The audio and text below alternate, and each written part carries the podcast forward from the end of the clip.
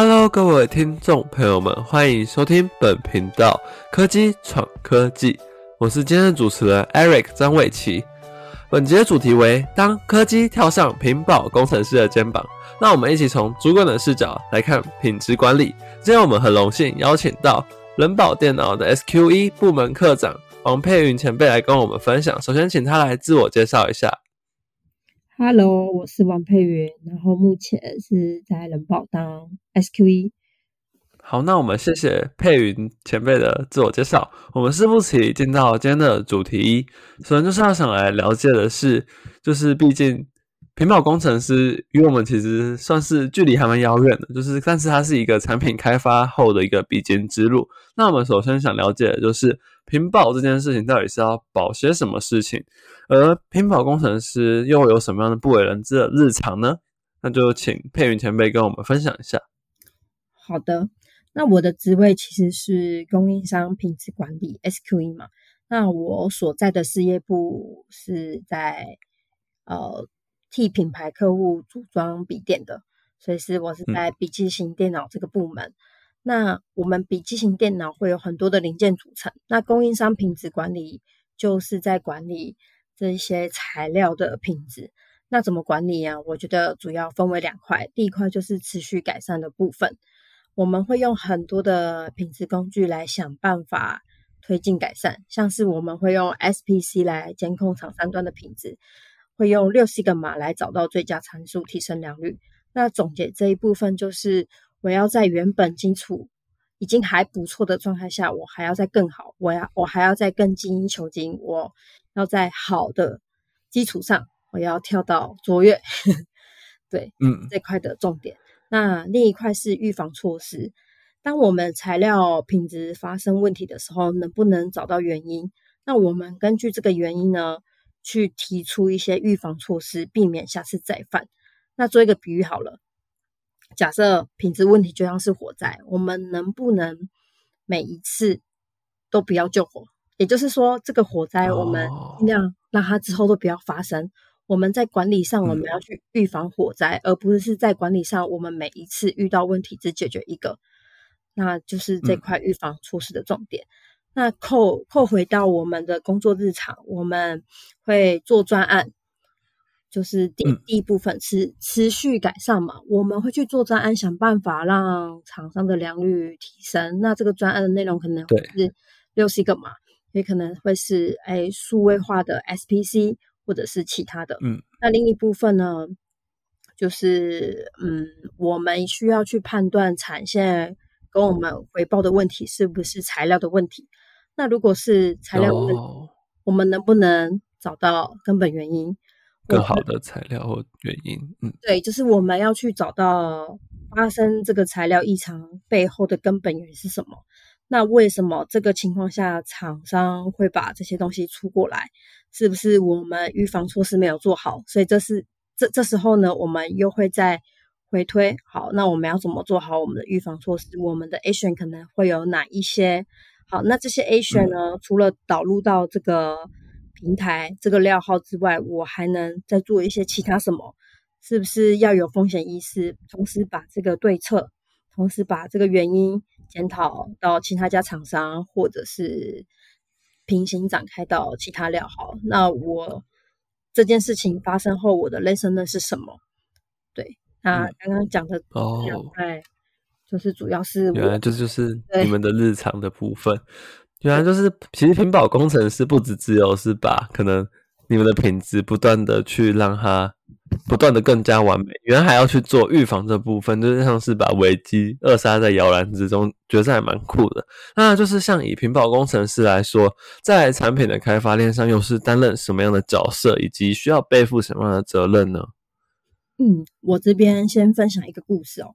最近刚好我同事呢，呃，用了两次的耳机坏了。那呢，他我我同事就在办公室讲这件事情，那当然就是我就有听到。那我听到这个故事之后，你觉得我下次还会再买？呃，我我下次会买这个耳机吗？或者是说我同事下次会再买这个耳机吗？应该也是不会吧。所以呢，没错。所以呢，呃，我突然想到品质大师池川新说，品质是是能让使用者或消费者满意。所以呢，我觉得哦品质的好跟不好会影响到消费者对这个品牌的直接观点。所以我觉得屏保哇工程师是肩负了名誉公司品牌名誉的责任。嗯，哇，从来没有想到过是，因为正常以前可能大家对品质管理可能就只是想到说，那是跟把这个产品做好，然后能不能卖出去的关键，或能卖多少价格的关键，可能很少人会把它联想到品牌声誉其实也是跟这个息息相关的。那就是可能以屏保工程师来说，不仅仅是把关产品品质，那可能也需要去进行跨部门或者是跨公司的沟通嘛，因为你们毕竟也要去跟供应商去做一些协调，或者去找一些其他你们可能开开发部门啊，或者是一些主管。那这样这个过程中有没有遇到一些困难？那您又是如何去解决，以及养成了什么样的沟通心法呢？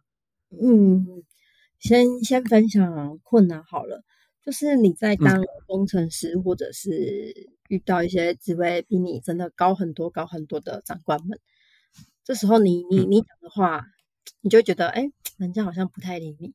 那这样就会导致说，哦我们跨部门合作，或者是要做一些专案，好像就觉得这个效率很低啊。就我一件事情对。要拖有一点久，然后甚至是嗯。我没办法直接找到对的人谈对的事嘛。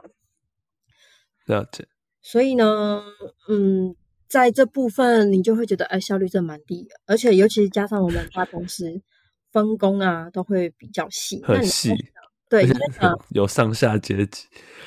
对，那你就想，哎，大家在工作这么忙碌的状况下，然后又分工的这么细，每一个人要做的东西，呃，范围其实很大。那你这时候，嗯你要在大家忙碌的状况下，你要怎么说服人家？哎，你要做的东西是有用，你要做的东西也是可以帮助到他，就你要去想办法说服他人。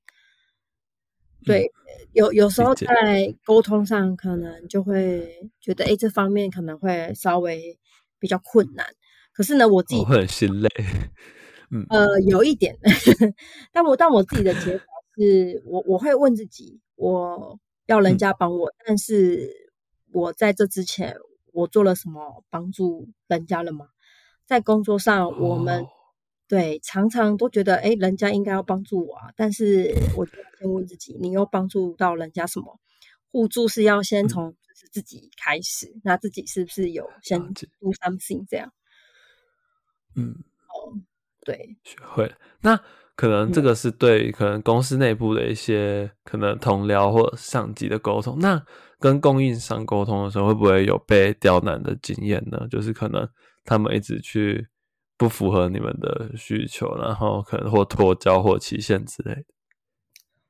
嗯，其供应商其实也不会到刁难，可能就是说他们嗯做的一些事情没有办法达到你你的标准，这样。那我觉得这时候就是你自己要去思考，是不是我自己表达的不清楚，导致人家在哦听、听上面是有一点误解，所以导致他们没有办法做出你心中想要的东西。那或者是是不是嗯彼此沟通上是不是有一些不理解的地方？那就是慢慢去磨合，去对磨合。对，人嗯跟人相处本来就需要有磨合期嘛，所以供应商部分倒是还好。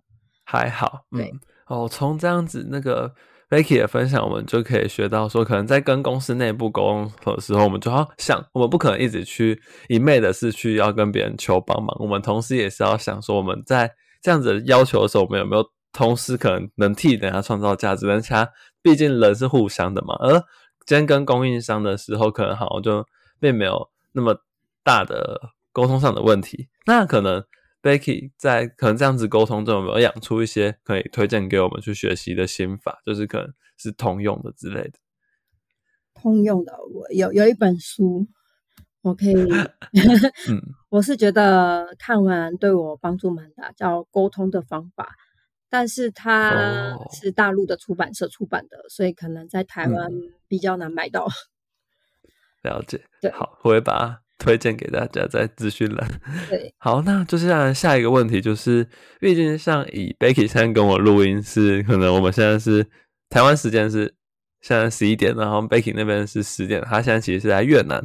那当初去这样子外派他乡的选择上，可能在像您不管是现在在越南，或之前去中国的，是昆山吗？还是哪里？昆山。的职业闯荡上面有没有遇到一些成就的经验或一些挫折呢？嗯，成就的部分是你发现你能运用上你所学的一些知识跟理论，那这个概念呢，或者是这个东西是你之前同事没有提出来过的，那即使是他，即使是它是一个小小的流款价。你也会觉得说，你提供到呃同事没办法提供的价值给部门或者是老板，所以这件事上让我会觉得有成就感。然后再来是，呃，你会发现你自己在做事情，替工作带来了一些实质的改善或成效，这时候也会让你有一点成就感。对，嗯，对。然后最后一点是，嗯，跟第一点有一点像。因为就是一直在就是学习嘛，所以呢，嗯，你你在就是公司上发现你有一些东西是可以帮助到同事，甚甚至可以跟同事做做到一个很好的合作，可以说是截长补短。我做我擅长的部分，然后你帮我搞定我不擅长的部分。这个呃，在过程合作当中，你也会觉得说会有成就感。嗯，对。那。挫折呢？挫折哦，其实我觉得挫折倒是还好，因为我本来就是一个比较乐观派的人，我会觉得哦，我可能即使这件事情做不好，那没关系，我是在改，然后下次让他做的更好就好。所以挫折，我我倒是没有真的很有印象的挫折。但是，其实，在海外工作跟在台湾工作一个不一样的地方是，你在海外是只有你自己一个人嘛，所以就变成说你要去承担你在海外所遇到的一切，不管是工作上或者是一或生活上，对。所以就会变说，你可能有时候真的会觉得，哎，好无聊啊，好孤单，嗯。对，但但是这时候呢，我都会告诉自己说，哎，是成长的养分。因为我那时候其实来海外工作，有一点就是我就是要训练我自己的心态，独立哦，原来如此。我要让我自己变得更独立。怎么在就是没有朋友状况下，我在呃，好像工作上啊，或者是生活上没那没那么如意的时候起来，是自己学会独立站起来，自己学会独立面对。因为在台湾，你可以可能可以依靠家人跟朋友，而且你朋友对。呃，给你的帮助算是及时的，可是，在海外对，没错，会变得不太一样。那我只有自己能救自己。对，所以我其实我也在训练我怎么自己救自己。原来对，那加上我，那就是嗯，是一个比较乐观的人，所以我我倒是没有很印象很深刻的挫折这样。哦，那可能跟一些可能，因为毕竟是在。那这样大陆的时候，毕竟是我们都是讲差不多的话。那在越南的时候，会不会可能因为毕竟同事有的会是当地人，那沟通上会不会有点困难？因为你可能也不一定会讲越南话，然后他也不一定听得懂你的英文或中文。这个会，而且会觉得你讲完一段话，你不知道他有没有听懂。哇，那。好心累哦！天哪，就变成说，你你沟通要有文字的记录，嗯，然后你要一直就不能无凭无据，对，然后你你要确保对方真的听懂你想要干嘛，或者是听懂嗯在说什么哦，而且他回去也可以 review 一下你们今天的内容，对。但是说到这一点，也也是自己要去加强粤文，不能只靠别人，自己也要懂一些粤文。哦，对，原来如此。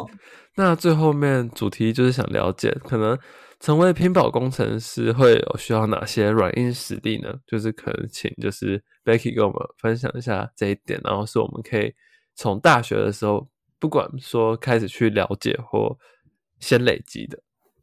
呃，硬实力的话，我我觉得如果你懂一些品质工具的应用，是对这个屏保这个职位是有很大的加分，因为呢，嗯。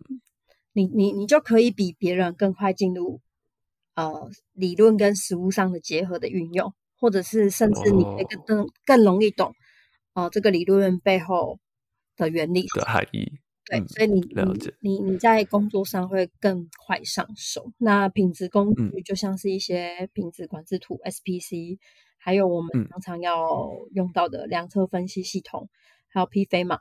那如果你对 ISO 的一些品质品质呃国际品质的东西了解会更好，嗯对，会对这份哦，国际的会更好。对，嗯就是 ISO 那软实力呢？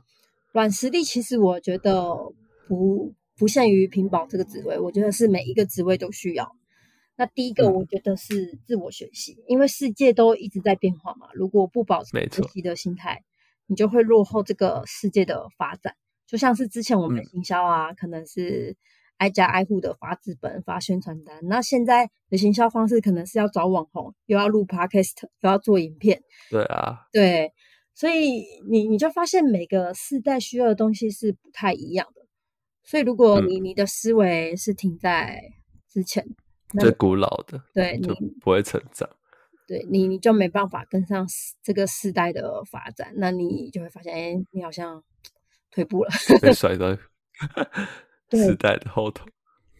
对，所以所以我觉得自我学习很重要。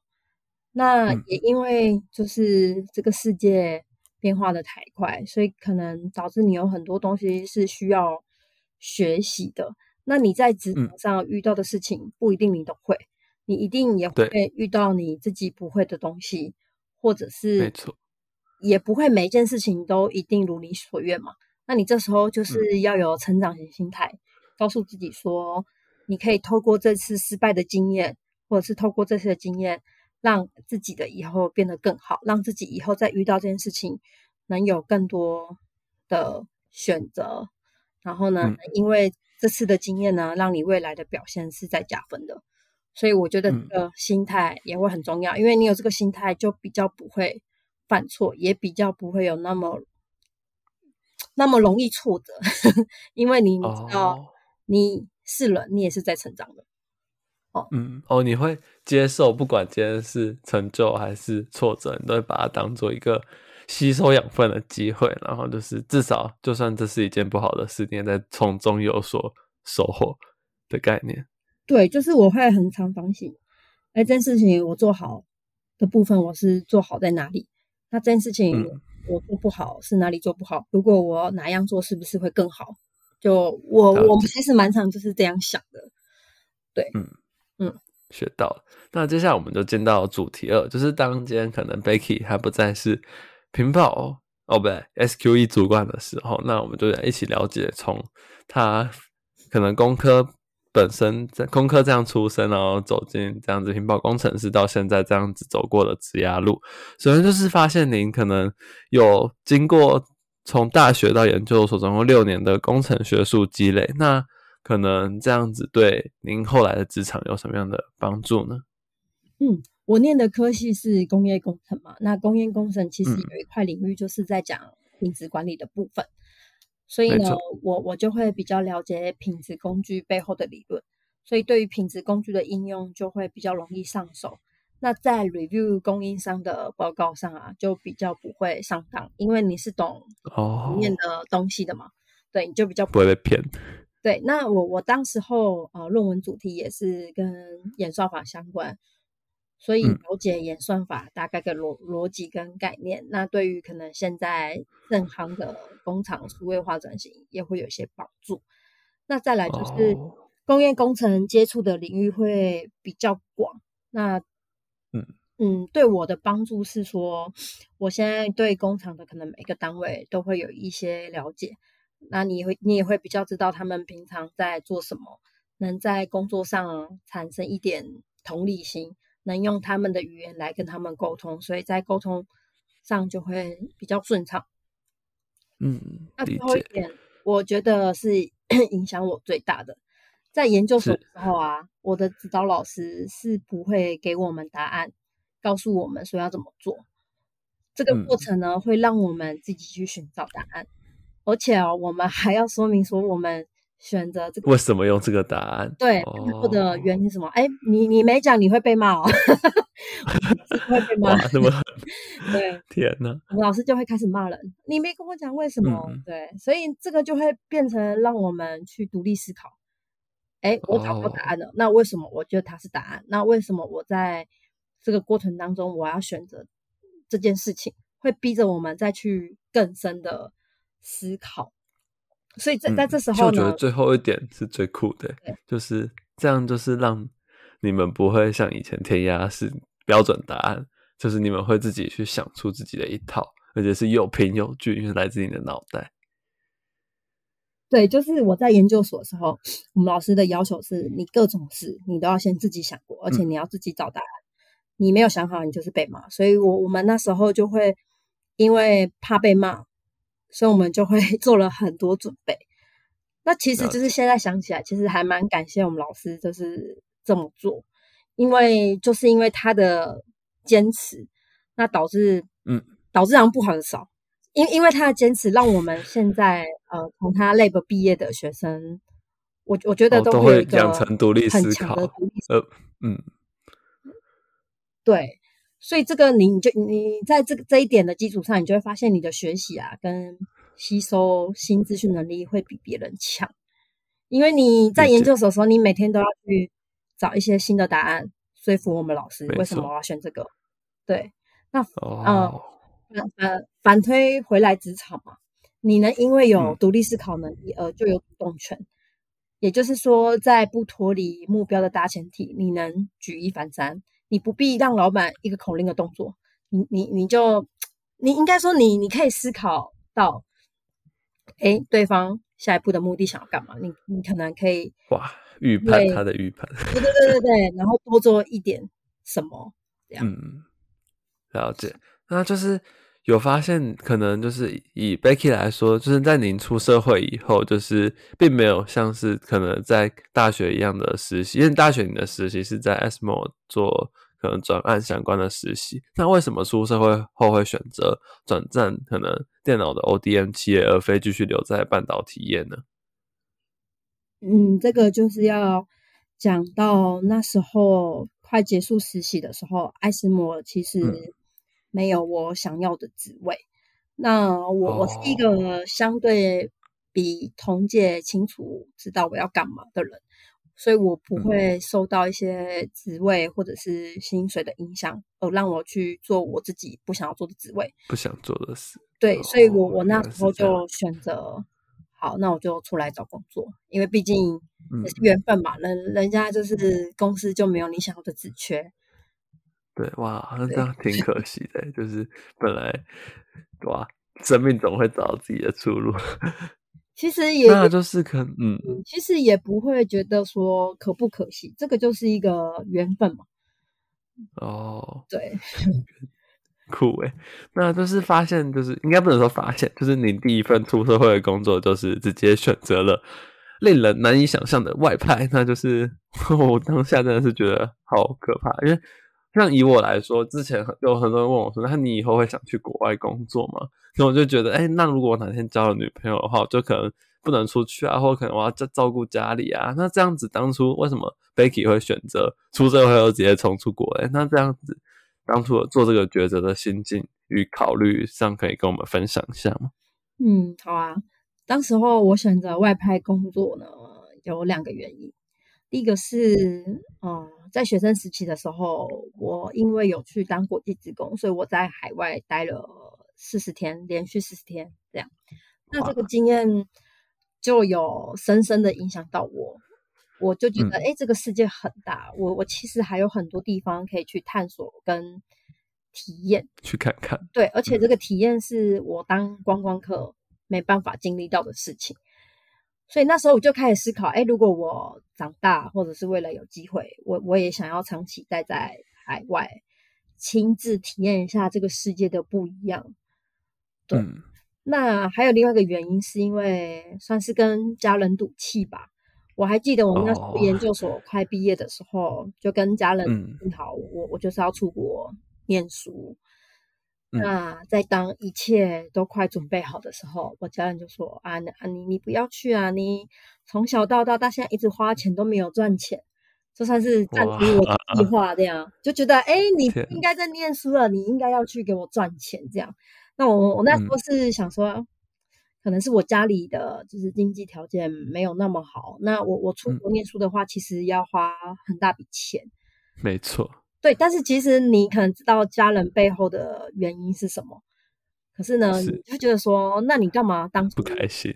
对，答应我，我都也就是哦，对，你不该给空头支票的。对你那时候就不要承诺我就好了，所以我我就觉得说，哎，心情有点。不太好，这就是什么什么？你因为你抱我的希望，所以你就换来一场空，就会超级的更加失望。你的期待已经很高了，你已经很期待要出国了，对，然后突然又被喊停，所以就有点美送这样。所以当我然后就选择对，当我知道这个消息，然后就说哦，好啊，那我就去找一份海外的工作。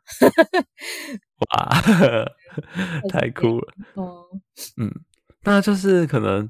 从以 Becky 来说的职涯之路，是从一个工小小工程师开始，到现在成为主管，可能视野的转换上面，以及格局的转换上面，可以跟我们分享一下。那您都看到了一些什么呢？比起在一开始只是一个小小螺丝钉，从现在主管的角度去看，嗯，第一个，我我会去揣测老板跟客户在想什么，他们的心思，嗯，对。所以呢，会多多去想，或者是多多问老板跟客户指派给你的任务的目的跟背后的原因。那也会思考说，假设我是老板，假设我是客户，我希望你今天给我什么才能帮助到我？那同时，他们又在乎什么？这个是我会去多想的。那那那有时候可能你会收到一些好像。嗯，你会觉得很奇怪的一些任务。嗯，在我当工程师的时候，我我是会直直接拒绝的。可是现在，我就会多会想，多多一层想，哎，那他交办交办这个任务给我背后的目的是什么？那为什么是要由我来做？我能提供什么价值？那那你你你也会随着你的职位变高，你你也会知道说，哦，其实老板做的有些事情都是逼不得已的，所以你就多了很多同理心。对，那。就是同时也会去思考说其他人的优点，他们在工作岗位他们是怎么做到的？即使这个人我不喜欢他，我看不惯他做事的方式，可是他今天竟然可以在我们公司生存，那他一定有他厉害的地方，所以我我选择是去看他厉害的地方，想着他的优点，哎，他的优点是不是我没有？那我是不是要学习他的优点？多学习，对，理解，对，好。那接下来最后面就是重头戏，请 Becky 给未来自己说一句话，说带一个期许吧。期许，因为就是一句话，就一句话，就你想对你自己未来说什么？可能你未来十年后打开科技闯科技，你就可以来听你现在你十年前对自己说了什么。超级时空胶囊。啊，我给我自己的一句话是：相信现在跟过去所发生。的事情会造就未来的你。对，也也就是说，我我觉得人生是没办法按照自己的剧本演出。那那我选择相信，是我不要去想太多，我也不要去想，我也不要去后悔。那我我就单纯相信，说现在我做的每一件事情都是成就我未来的我，未来的未来的我，就像是。很妙的是，如果我我我当初没有念研究所啊，我我就不会遇到现在研究所老师，那或许现在的工作就不会有这么好的表现。那如果当初家人呢让我顺利出出国，没有阻拦我出国嘛，或者是说我当初没有去国际职工，那或许我现在就不会选择外派工作出国。嗯，对我我现在可能就不会在越南。那没有了这份工作呢，今天也就是没有这个机会跟大家分享我的故事。所以呢，我我我我同时是也鼓励自己，就是人生会有很多的变化。那只要嗯，我在这个变化的前啊状况下，嗯，我自己持续保持以终为始，那继续努力成为自己想要成为的人。这样，嗯，懂。好，我们今天很谢谢 Becky 的分享。那我最后来一个重点整理，从以 Becky 在的这个。可能品质管理的角色，我刚刚学到就是屏保这件事情，其实不只只说可能是在帮工具做一个，或者是它良率上面做一个精益求精，其实他们也会像是火灾预防一样，去让可能把危机去扼杀于摇篮之中。而可能如果我们未来想成为品质管理相关的工程师的话，我们可以必备的软硬硬实力方面，就是我们必须要去可以。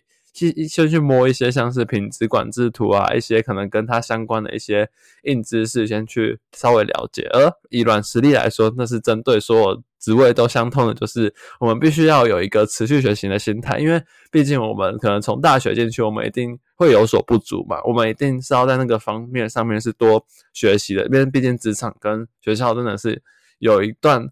差距的，而我们同时也要抱着成长型的心态，因为毕竟我们也一定会遇到挫折。那我们在遇到挫折的时候，就不能可能因为被挫折打倒就爬不起来。我们是要抱着它也是一个养分的心态去成长。